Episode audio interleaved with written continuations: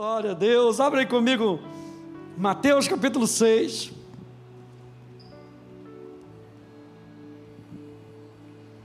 A gente tem estudado sobre o reino de Deus.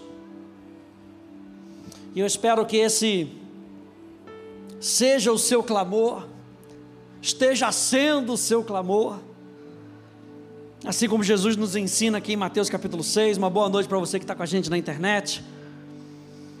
Já vá pegando o seu papel, sua, sua caneta. Glória a Deus. Mateus capítulo 6. Jesus ensina então os seus discípulos a orar no seu relacionamento com Deus. Ele diz: Pai nosso que estás nos céus, santificado seja o teu nome, verso 10, venha o teu reino.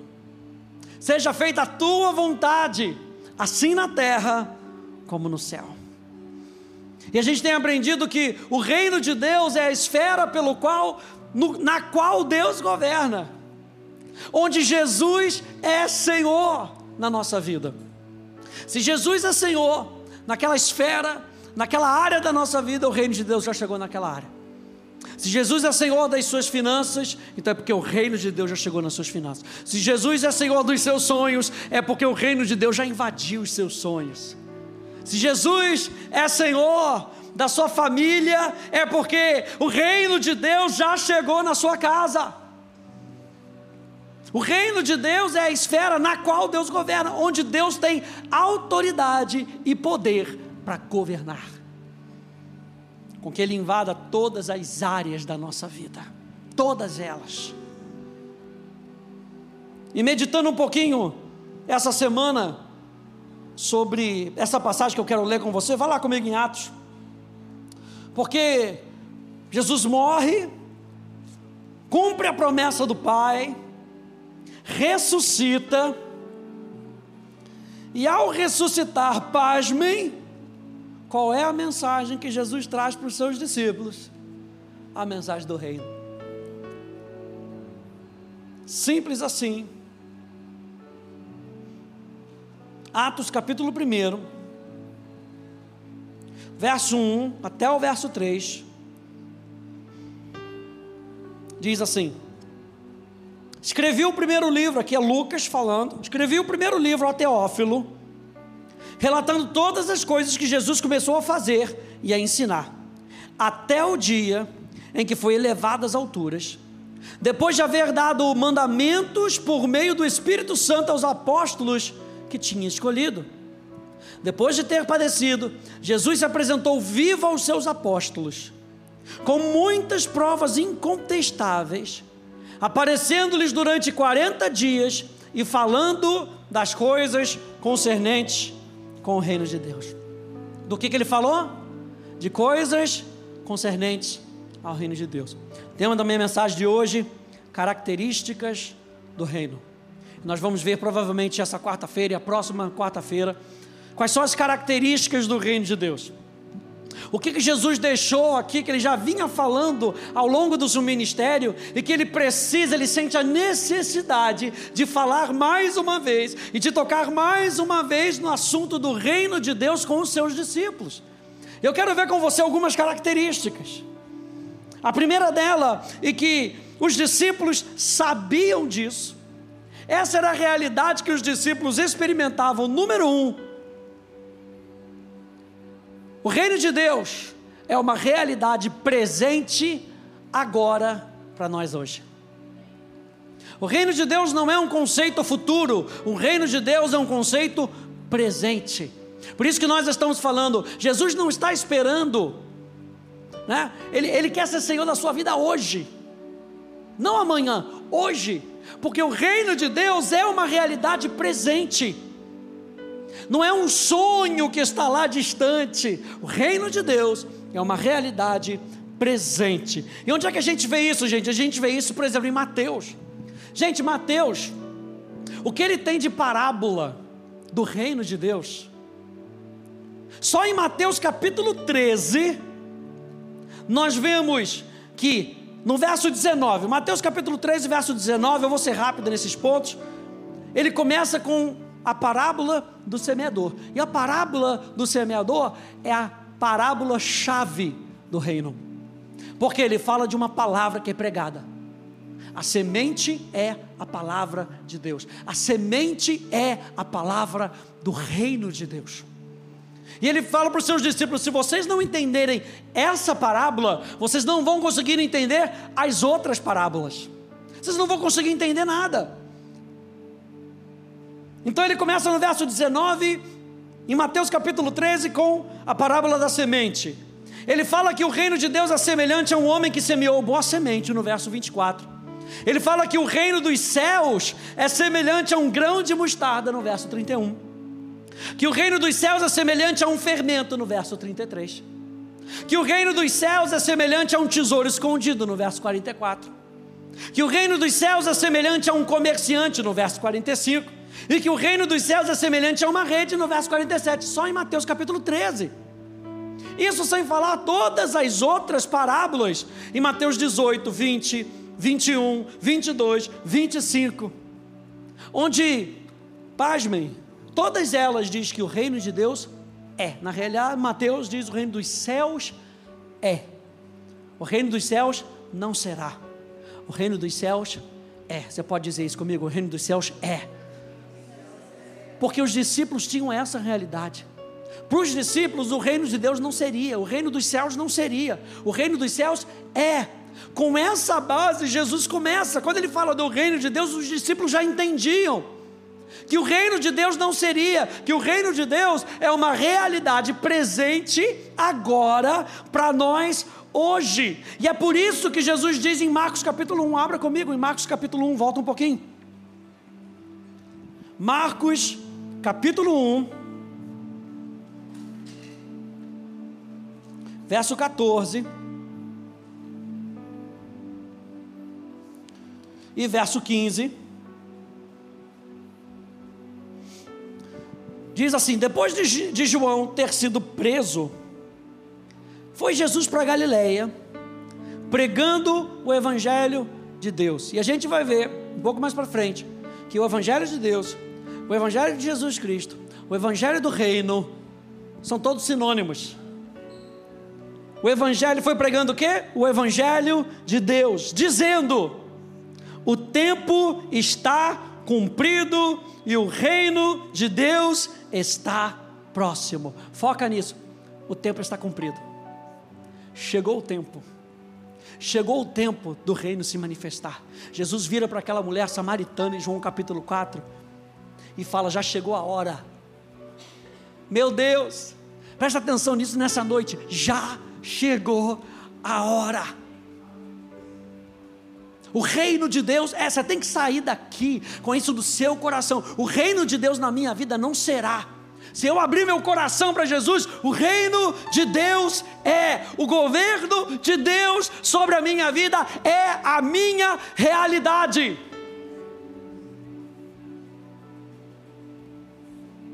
O reino de Deus é. Número dois, outra característica do reino de Deus: o reino de Deus não é na carne. Isso é, isso é, não é baseado nos nossos sentimentos, não é sentir o reino de Deus, é pela fé, diga pela fé.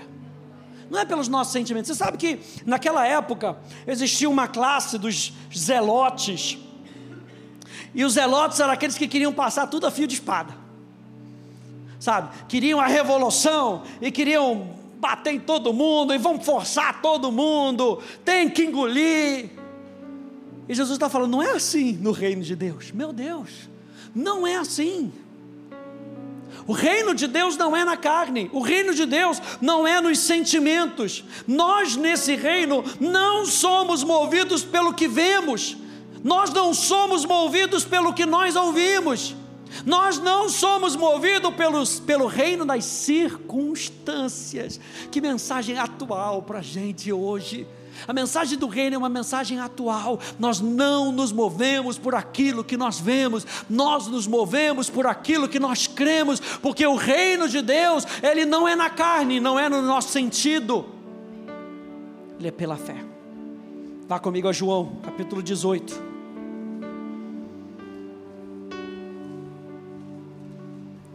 Características do reino. João capítulo 18, no verso 33.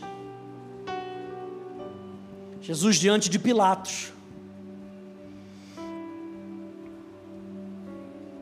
Ele diz: Jesus responde: O meu reino não é desse mundo. Meu Deus. O meu reino não é desse mundo. Não é na maneira desse mundo, não é na forma desse mundo. Ah, mas nós temos que protestar, nós temos que fazer isso. No reino de Deus, sabe como é que a gente ganha batalhas? Vou te dizer para você, quer a dica? Oração. É a oração que ganha. Legalmente no nosso país você tem o direito. Você tem o direito de protestar, você tem o direito de fazer greve, você tem o direito de fazer o que você quiser. Mas sabe o que, que realmente muda estruturas? Oração. Porque oração abre a janela do céu. Oração é você convidando Deus. Por isso, meu Deus, por isso, quando Jesus tem que ensinar os seus discípulos a orar, ele ensina a chamar o Pai. Ele ensina a santificar o nome do Pai. E ele ensina a dizer: Senhor, venha o teu reino. É pela oração. Ei, ore mais e deixe o mundo sobrenatural fazer aquilo que você não consegue fazer. Ore mais. Gaste mais tempo de joelho do que com a enxada na mão, do que com a espada na mão. Jesus disse para Pilatos: O meu reino não é desse mundo. Se o meu reino fosse desse mundo, os meus ministros se empenhariam por mim, para que eu não fosse entregue aos judeus. Mas agora o meu reino não é desse mundo. É por isso que a gente precisa, a gente constantemente entender e renovar a nossa mente sobre fé, porque a fé é a maneira como nós nos movemos no reino de Deus. Se a oração abre janelas, se a oração convida a Deus, a fé é a maneira como nós convidamos Ele, a fé é a maneira como nós oramos. Pela fé, nós cremos em Jesus como Senhor. Pela fé nós cremos em Deus para salvação. Pela fé nós cremos nas promessas de Deus. Pela fé nós entendemos mistérios no nosso espírito. Pela fé nós vemos milagres. Alguém pode dar amém aí nessa noite? Pela fé nós adoramos e temos relacionamento e intimidade com Deus. Pela fé nós oramos, nós falamos e ouvimos a Deus. Por quê? Porque o meu justo viverá pela fé. Por isso o reino de Deus não é na carne, é diferente. O reino de Deus é diferente. Como é que a fé vem, gente? Por ouvir a palavra, não é qualquer palavra. Ouvir a palavra de Cristo. E a palavra Cristo, marque essa palavra aí, porque a palavra Cristo no grego, uma transliteração do hebraico, significa ungido. Cristo, ungido, Cristo, o Messias. Então a palavra de Cristo, preste atenção, é a palavra onde o Messias é exaltado.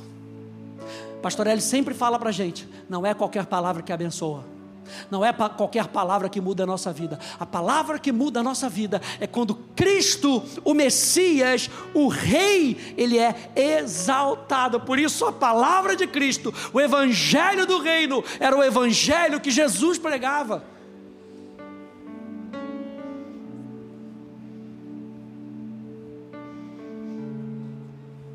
E se essa é a palavra que gera fé no nosso coração, gente, se essa era a palavra que Jesus estava pregando, essa palavra levaria os discípulos à verdadeira interpretação das profecias do Velho Testamento. Para que eles pudessem entender o que estava acontecendo naquele momento, eles, que tinham, eles tinham que perfeitamente interpretar quem era o Messias que estava sendo prometido em Isaías, por exemplo, em Daniel, por exemplo, em Ezequiel, por exemplo. Eles tinham que entender, eles tinham que ter essa certeza no seu coração. Aquela certeza que Pedro teve, que não foi por revelação humana, mas foi por revelação do Pai: Tu és o Cristo, o Messias, Tu és o rei, tu és o cumprimento da promessa. Os discípulos tinham que saber isso. E quando Jesus ressuscita, eles têm a comprovação que a profecia não falhou. Lucas capítulo 24, vai lá comigo. Jesus falou coisas concernentes ao reino de Deus quando ele tinha ressuscitado. E essa é uma das passagens que nós vemos Jesus falando com seus discípulos depois de ter ressuscitado. Lucas capítulo 24. No verso 27. A gente está falando da palavra de Cristo, a palavra que exalta o Rei. No verso 27 diz: E começando por Moisés, e todos os profetas, imagina quanto tempo que isso não demorou, aleluia. Porque ele passou por todos os profetas, explicou-lhes o que constava a respeito dele, veja bem, em todas as Escrituras. Ora, a fé vem por ouvir a palavra de Cristo, a fé vem por ouvir Cristo sendo exaltado. E Jesus mesmo, depois de ressuscitar, o que, que ele falou? Acerca de si mesmo. Vá um pouquinho mais para frente no verso 44, no verso 45. Que diz a seguir: Jesus lhes disse: São estas as palavras que eu lhes falei, estando ainda com vocês, ou seja, lá atrás era necessário que se cumprisse tudo o que está escrito a respeito de mim na lei de Moisés, nos profetas e nos salmos. Gente, a Bíblia toda aponta para Jesus. A Bíblia toda aponta para o plano redentor do Pai através da obra de Jesus sendo revelado na nossa vida pelo Espírito Santo. Verso 45 diz: Então, depois de Jesus ter falado acerca dele, então lhes abriu o entendimento para compreenderem as Escrituras. Qual é a chave para a gente entender a palavra de Deus? A chave é Cristo. É Cristo. Cristo é o centro da nossa vida, então Cristo tem que ser o centro da nossa pregação. O reino de Deus não é na carne.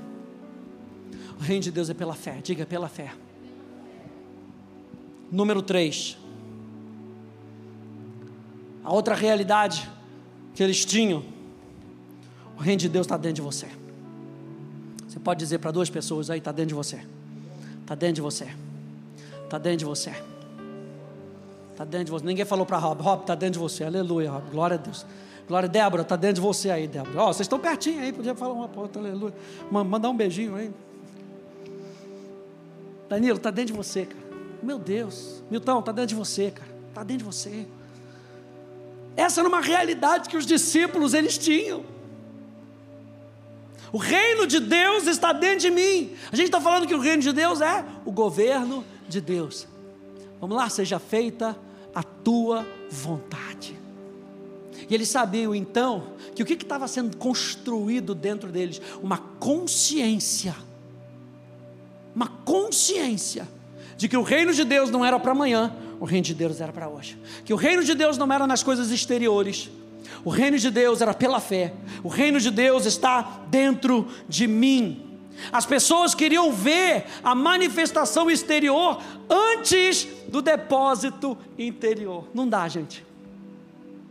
Não dá para a gente ver manifestações exteriores sem antes nós termos um depósito interior. Nossa pergunta que a gente sempre faz aqui: o que é que você tem colocado para dentro? Porque o que você tem colocado para dentro é o que você vai ver do lado de fora. Então, o reino de Deus é um reino que começa a trabalhar dentro de nós. Lucas capítulo 17, volta um pouquinho. Lucas capítulo 17.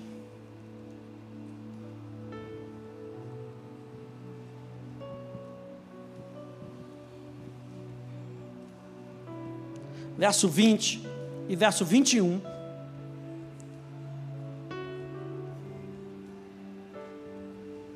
Diz assim: Interrogado pelos fariseus sobre quando viria o reino de Deus, Jesus lhe respondeu: Não vem o reino de Deus com visível aparência, nem dirão, ei-lo aqui ou lá está, porque o reino de Deus está dentro de vós.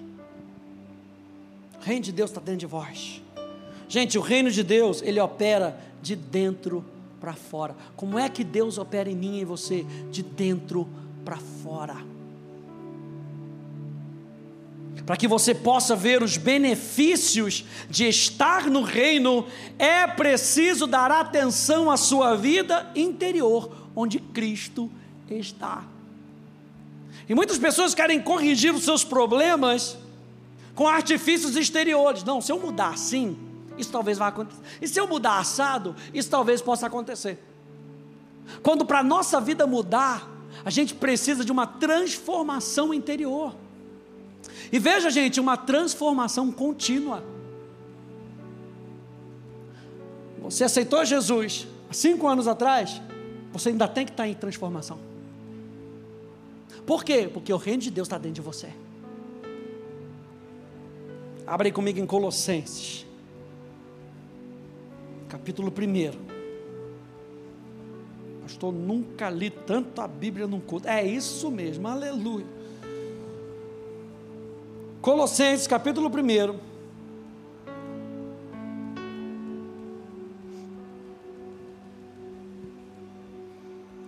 Olha só como é que diz o apóstolo Paulo.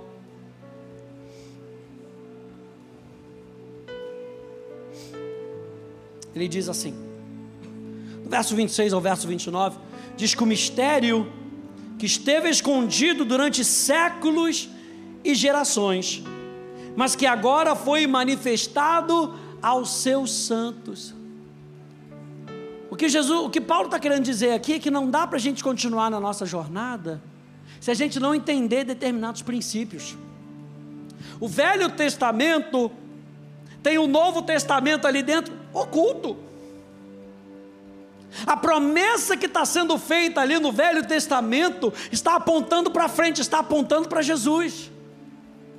E o apóstolo Paulo está falando: existe um mistério que estava oculto, mas que agora os olhos de vocês estão sendo abertos. É por isso que Paulo ora pelos Efésios, dizendo: Eu oro para que os olhos do vosso entendimento sejam abertos.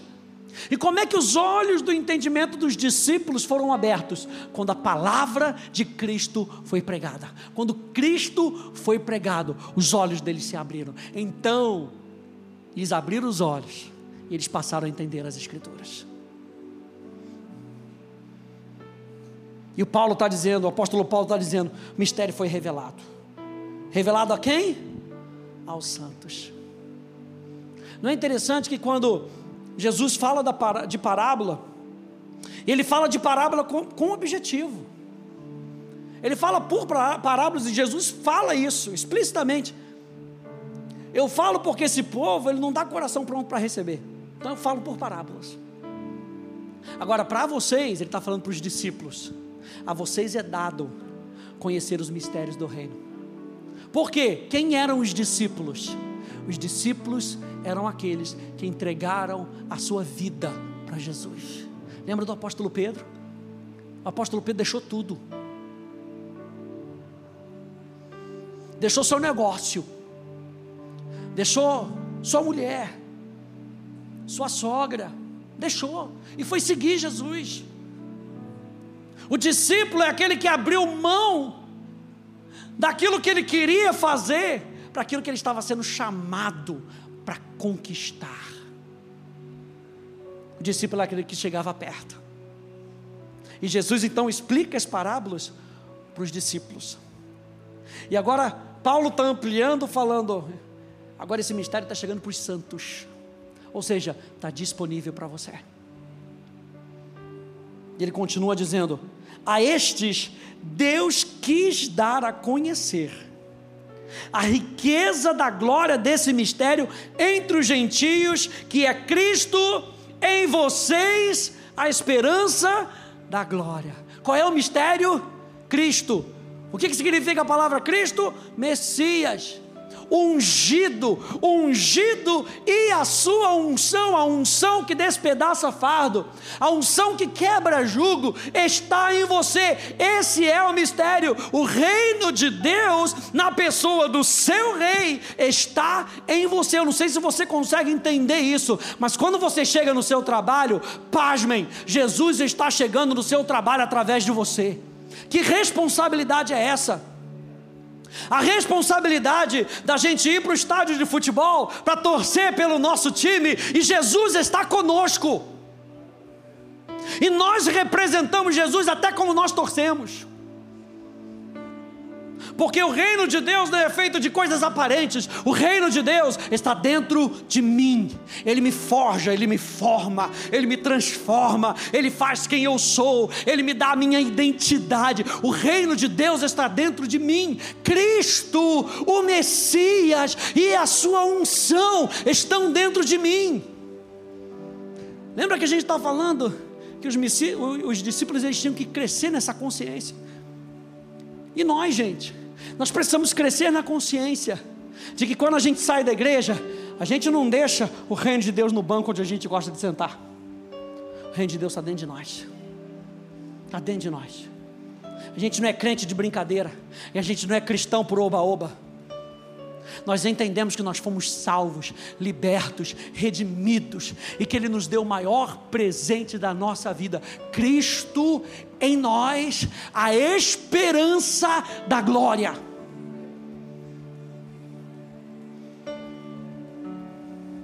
Ele continua dizendo: esse Cristo nós anunciamos, advertindo a todos e ensinando a cada um em toda sabedoria a fim de que apresentemos cada pessoa perfeita em Cristo. É para esse fim que eu me empenho, esforçando-me o mais possível, segundo o poder de Cristo que opera poderosamente em mim. Meu Deus, você não está só carregando a pessoa, você está carregando tudo aquilo que aquela pessoa é o poder de Cristo dentro de você. Gente, no nome de Jesus, essa tem que ser a nossa consciência. O poder dos céus na terra está dentro de você. O poder de Cristo, Paulo está dizendo, esse poder opera, e não é de qualquer maneira, não. O poder opera poderosamente em mim. Meu Deus, mensagem do reino, não era uma mensagem qualquer, chegou a novidade né, do momento era uma mensagem de transtorno para o reino das trevas, de abalar o reino das trevas, porque aqueles discípulos sabiam que a realidade do reino era uma realidade para hoje. Que a realidade do reino não era uma realidade da carne, era uma realidade sobrenatural pela fé, e que a realidade do reino estava dentro deles. Nós já vimos, gente, presta atenção nisso que nós não entramos no reino dos céus após a morte. Nós entramos no reino do céu através do novo nascimento. Ah, quando eu for para o reino dos céus, você já está no reino dos céus. A gente não entra no reino dos céus após a morte. A gente entra no reino dos céus. E o reino dos céus entra em nós quando nós nascemos de novo. E o que que entra em nós? Cristo em nós. Diga Cristo em mim. Meu Deus, Cristo representa, presta atenção, Cristo representa a unção de Deus em nós. E no Velho Testamento, três classes de pessoas eram ungidos: o rei, o profeta e o sacerdote. A unção representava Deus está com essa pessoa. Deus valida o ministério dessa pessoa. Deus autoriza e capacita essa pessoa a fazer o que ela precisa fazer. Eu sempre gosto de usar o exemplo que a unção ela facilita os planos de Deus na nossa vida. Tá com aquela porta lá rangendo, o que, que você coloca lá na treliça lá no negócio? Óleo. Para quê? Para acabar com a fricção. Para acabar com a dificuldade. O que, que a unção de Deus faz com a gente? Facilita que, o Espírito Santo faz em mim e em você? Facilita o que eu e você precisamos fazer. Então essas três classes, elas eram separadas e ungidas. O rei, o profeta e o sacerdote. Preste atenção. Cristo, diga Cristo em mim. Então Cristo, a unção. Essas três classes eram ungidas: reis, profetas e sacerdotes. Então se Cristo está em mim, e Cristo englobava todas essas unções de rei, de profeta e de sacerdote. O que, que está em mim? Presta atenção. Como filhos de Deus, podemos estender o governo do rei sobre a terra como reis, porque Cristo está em mim. Você lembra que nós lemos na semana passada algumas passagens, principalmente em Apocalipse, mostrando que Jesus era rei, mas em todas aquelas passagens dizia assim que ele era rei dos reis. Então, como como aqueles que carregam a unção de Cristo em nós, como reis, o que, que o rei faz? Estende seu governo. O que, que eu e você podemos fazer, onde quer que nós estejamos, porque Cristo está em nós, estender o governo de Deus, onde quer que a gente vá. Como filhos, nós podemos anunciar as palavras do coração de rei, do rei, como profetas. Como filhos, nós podemos levar pessoas a um relacionamento com o Pai como sacerdotes. Então, se Cristo tinha unção de rei, de profeta e de sacerdote, e Cristo está em mim, pasmem, você tem essa unção dentro de você. A capacitação para estender o governo do Pai. Número dois, a capacitação para anunciar as palavras do Rei. E número três, levar pessoas a um relacionamento com Deus, porque você é um sacerdote. Cristo em mim, diga mais uma vez: Cristo em mim. Isso está disponível para você, gente. Toda essa unção está disponível para você. Cristo em nós, através do Espírito Santo, nos traz a consciência da justiça, a consciência da paz e a consciência da alegria. Olha só, Romanos, capítulo 14, verso 17 e 18 diz: Porque o reino de Deus não é comida nem bebida, mas justiça e paz e alegria no Espírito Santo. Aquele que deste modo serve a Cristo é agradável a Deus e aprovado pelos homens. Cristo em mim me traz a consciência da justiça. Cristo em mim me traz a consciência da paz. Cristo em mim me traz a consciência da alegria. Cristo em nós nos livra da condenação do diabo. Se eu tenho a consciência de que Cristo está em mim, a primeira coisa eu entendo que a unção de Cristo está em mim. A segunda coisa eu entendo que eu posso ter uma consciência de justiça, quem eu sou em Cristo Jesus, aquilo que Jesus Cristo fez na cruz do Calvário, a consciência de que eu tenho paz com Deus, que eu tenho a paz de Deus, a consciência de que eu posso andar em alegria. E número três, quando Cristo está em mim, eu entendo que já não há mais condenação para aqueles que estão em Cristo Jesus. Aleluia! Já não tem mais condenação. Quando entendemos a magnitude da obra de Cristo em nós, isso nos liberta para sermos ministros de reconciliação com uma mensagem de perdão. A gente já viu isso na série A Revelação da Paz, quando eu falei sobre paz e perdão, sobre João capítulo 20, verso 21 até o verso 23. Se vocês perdoarem os pecados, serão perdoados, se vocês reterem, serão retidos. E o objetivo era ensinar os termos e as promessas de como Deus perdoaria os homens, lá em João. Para que através desse conhecimento eles tivessem a certeza do perdão e a remissão dos pecados através de Cristo pela fé via arrependimento. Se não houvesse isso, é porque eles ainda continuavam no pecado, ou seja, os seus pecados haviam sido retidos. Qual é o ministério dos discípulos? Vão e preguem arrependimento. Arrependimento para quê? Para que as pessoas se arrependam. E sendo, estando arrependidos, vocês podem declarar, através do arrependimento, com base na obra de Jesus, eu estou vendo, os seus pecados já foram apagados. Era só uma declaração daquilo que Jesus tinha feito. Agora, se eles não recebessem e não houvesse arrependimento no seu coração, os discípulos já estavam conseguindo ver. Olha, o seu pecado foi retido. Você reteve o seu pecado. Não foi Jesus que reteve o perdão, você reteve o seu pecado. Jesus está disposto a perdoar, Jesus está disposto a reconciliar, e essa é a nossa mensagem. A nossa mensagem é uma mensagem de Deus estando disponível.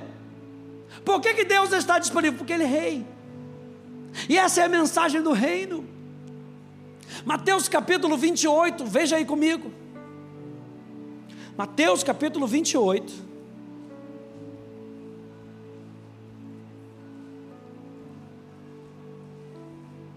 Uma outra passagem de quando Jesus se encontra com seus discípulos após a sua ressurreição. Número um, então, o reino de Deus, a realidade do reino de Deus é para agora, é uma realidade presente. Número dois, o reino de Deus não está na carne, é pela fé, não é nos nossos sentimentos, é por aquilo que nós cremos. E número três, acho que eu vou terminar com isso. Número três, o reino de Deus está dentro de nós. E aí, Mateus capítulo 28, no verso 19 e no verso 20, ele diz assim: Ide, portanto, fazer discípulos. Primeiro que fazer discípulo não era dar regra para as pessoas. Ah, como é que você vai ser meu discípulo? Oh, se você fizer assim, assim, assado. Fazer discípulos estava falando de ser nova criatura e de fazer discípulos, ou seja, a transformação que vem de dentro, de todas as nações. Ou seja, não importa a palavra nações aqui, na realidade a palavra etnia, não importa de onde a pessoa venha, se ela tiver de coração aberto, se ela tiver arrependida dos seus pecados, faça dela um discípulo. O que, que a palavra discípulo significa? Um aprendiz aquele que aprender as coisas do reino. E como é que você faz isso? Ele diz batizando-os. A palavra batizar, presta atenção, a palavra batizar, baptizo, é como se você imergisse, não é imergir, e você, como diz o pastor Hélio, entra seco e sai molhado. A palavra baptizo naquela época significa, não sei se você, na, algum tempo atrás, você usou aquela, é um líquidozinho para você tingir a roupa. Aí você botava a branca, se você queria uma amarela, não dava para comprar, você comprava o líquido que era mais barato, quem está comigo? E aí você tingia a roupa. A palavra batizo tem a ver com você imergir num líquido que tinge. E não é só sair molhado, é sair diferente. Ué, mas entrou branco e saiu amarelo? Ou seja, é você estar tão em Cristo que Cristo te transforma. O que transformou você ao colocar aquele, aquele pano não foi mágica, foi a ação daquela cor que estava lá, daquele líquido. O que transforma você e a mim é a ação do Espírito de Cristo na nossa vida. A gente entra, a gente entra, sei lá, vermelho, entra azul e sai branco. É isso que transforma a nossa vida. E ele está falando: façam discípulos, como? Batizando-os em nome do Pai, do Filho e do Espírito Santo. E ele continua no verso 20 dizendo assim: ensinando-os a guardar. E você não guarda do lado de fora, você guarda do lado de dentro. Você guarda. Então, o reino de Deus, número um, é hoje Número dois, o reino de Deus não é na carne, é pela fé. E número três, o reino de Deus está dentro de você. Guarde essa consciência dentro de você. Porque, gente, você guarda um tesouro, você guarda uma bomba atômica dentro de você. E o Espírito Santo vai nos ajudar a como a gente pode liberar o reino de Deus na nossa vida e através da nossa vida. Fique de pé comigo, por favor.